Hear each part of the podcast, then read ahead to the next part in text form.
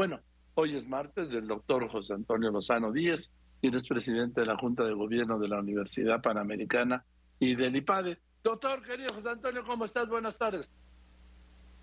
Hola, querido Joaquín, muy buenas tardes. Qué gusto escucharte el día de hoy. ¿Cómo has estado, Joaquín? Bueno, como siempre, ¿cómo estás? Bien, Joaquín. Bien, gracias a Dios, muy bien. Aquí, pues ser un tema que pasa por la radicalización, algo así. ¿Aunque era? Fíjate, Joaquín, que eh, estoy preocupado, creo que es un tema de reflexión y quisiera dedicar este programa, si me lo permites, la vez bien y el próximo. Por favor.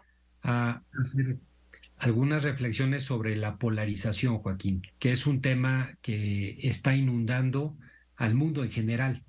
Fíjate que veía un informe y eso me llamó la atención, me lleva a traerte el tema y a traerlo con el auditorio para que lo podamos reflexionar desde distintos ángulos un poco más profundos, cómo ha aumentado la polarización en el mundo.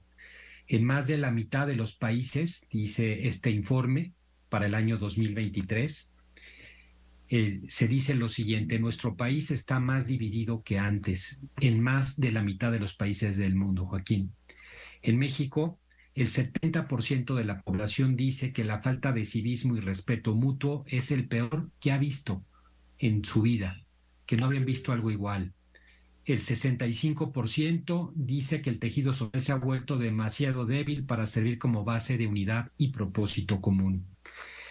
Y esto, Joaquín, ha permeado no solamente en aspectos de orden público, de orden político, ha permeado en las personas, ha permeado en el lenguaje, ha permeado en la cultura, ha permeado en los jóvenes. El lenguaje verbal, no verbal, las palabras que se han empezado a poner de moda, tienden en gran medida a la polarización, tienden a la violencia, y este es un tema, me parece que delicado, que nos impacta desde dos puntos de vista. Desde un punto de vista social, por supuesto, porque la polarización trae consigo distintas...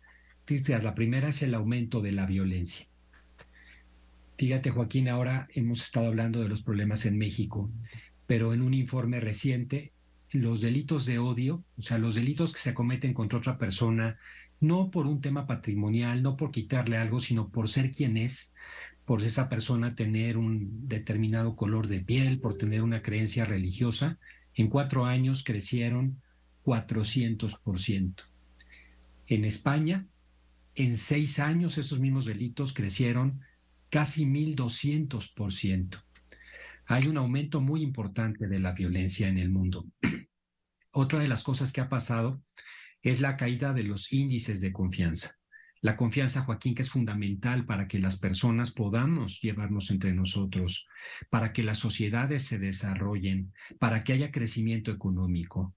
La confianza es fundamental para las personas y hoy tenemos una ruptura y una caída de la confianza en todos los niveles de forma importante a nivel global. Y por supuesto, Joaquín, una cosa que ocurre, que es que las personas hoy están más solas.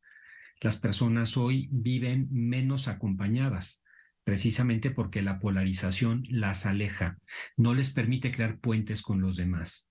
Y hay que recordarlo, una cosa que ya hemos dicho aquí en el programa en otras ocasiones, la soledad es dañina psicológicamente para las personas. La soledad enferma a la gente. Las personas necesitamos estar con otros y generar vínculos con ellos. Eso es a nivel social, pero a nivel personal, Joaquín, que es el que más me interesa tratar hoy aquí. ¿Qué nos está pasando a las personas con la polarización? ¿Qué nos está ocurriendo y cómo nos sentimos frente a la polarización? Pues aquí también diría tres cosas que me parecen importantes.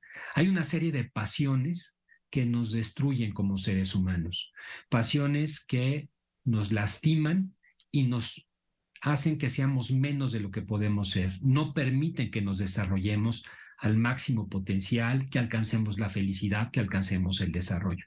Una primera pasión es la ira. La ira, que es esa locura momentánea. Nos enteramos de algo que no nos gusta, algo que ya tenemos en el radar. Perdemos a veces con las personas que tenemos alrededor el control. Empezamos a tener reacciones de las que luego acabamos arrepentidos de las que luego quisiéramos pedir perdón, pero que van dejando la relación con los demás eh, heridas. Dejamos a las personas lastimadas y eso lo que hace es que luego sea muy difícil recuperar esa relación. Otra es que aumentan nuestros niveles internos de resentimiento y rencor. Hay que decir, y esto lo dice el diccionario de la Real Academia, que el resentimiento parte de ser una debilidad personal, parte de una especie de complejo, de una herida que tenemos que se hace más profunda. Esa herida, esa que provoca el resentimiento, esa que son nuestros defectos interiores, que en vez de superarlos, los hacemos más grandes, nos hacemos heridas peores adentro de nosotros. Y esa es una característica también fuerte de la polarización. Y la tercera, quizás la más peligrosa de todas, Joaquín, es el odio.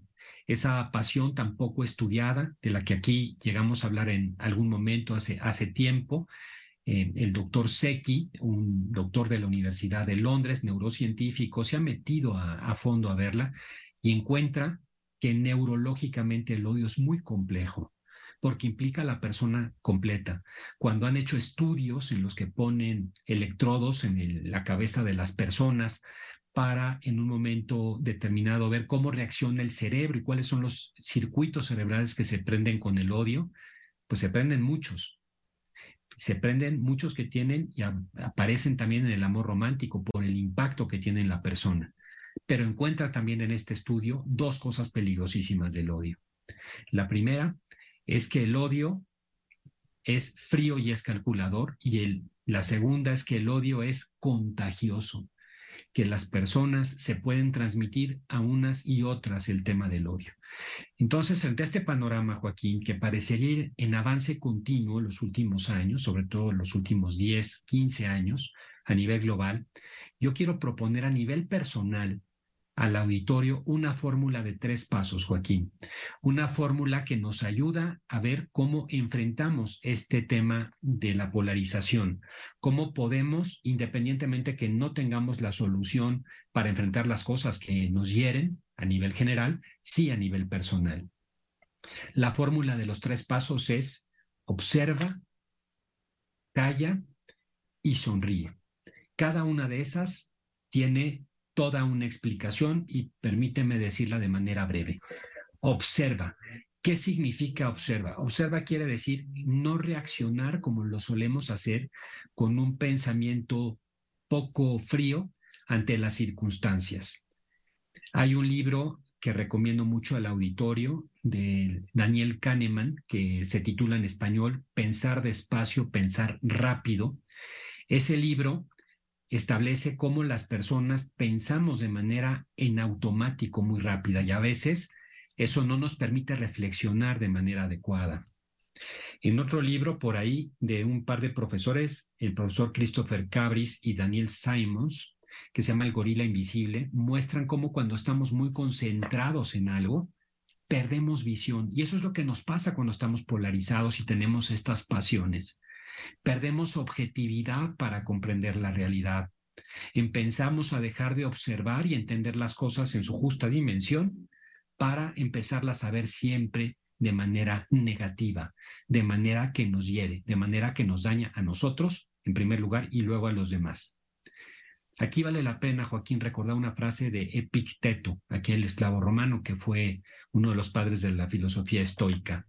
Me río de los que piensan que pueden dañarme. No saben quién soy, no saben lo que pienso, ni siquiera pueden tocar las cosas que son realmente mías y con las que vivo. Observar, Joaquín, no caer en el garito de reaccionar y que nos afecten las cosas. No es fácil, por supuesto, pero es el primer paso. El segundo, callar, lo que no significa que no defendamos nuestros puntos de vista. Pero la verdad de las cosas, en muchas ocasiones, no reaccionar de inmediato, callar es mejor. Es mejor ser dueño de nuestro silencio que esclavos de nuestras palabras. Las personas que callan y mantienen cierta objetividad siempre tendrán más autoridad y señorío para poder ver las cosas que aquellas que de alguna manera reaccionan de modo inmediato. Y en este callar me recuerda mucho una frase de Pascal, que dice lo siguiente, he descubierto que toda la infelicidad del hombre deriva de una sola causa, su incapacidad para mantenerse en quietud en su habitación. Qué importante el silencio, aprender a callar para tener una mejor visión de la realidad, para no enfrentarse a los demás, para que aunque aquello me haya caído muy gordo, no entrar en ese juego, estar por arriba de él.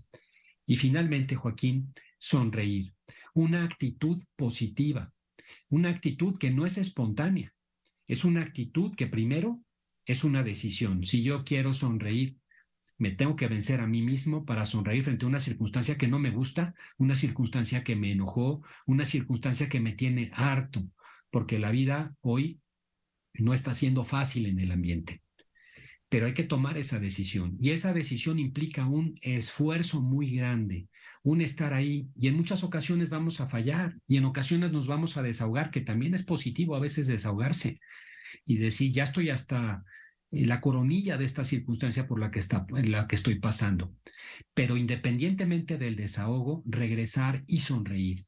Y ahí la mejor fórmula de todos es, y la más rápida, intentar ser amable con los demás.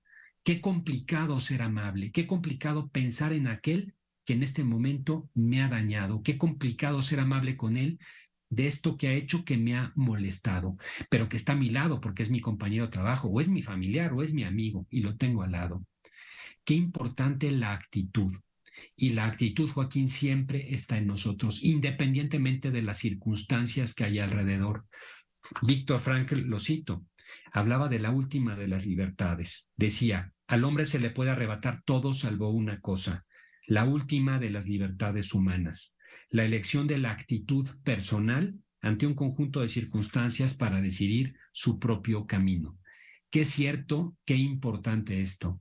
Joaquín, frente a la polarización, que me gustará también hablar de otro tema, de otro enfoque de la polarización la próxima semana. Lo primero es decirle al auditorio, todos nosotros estamos afectados en nuestro lenguaje, en nuestra vida diaria. Pasiones que cuando oímos noticias, cuando hablamos con otro, cuando vemos el ambiente y el lenguaje, nos están afectando continuamente. Ante eso, no nos dejemos lastimar. Al final nosotros somos las víctimas. La fórmula de tres pasos, Joaquín, observar, callar, sonreír.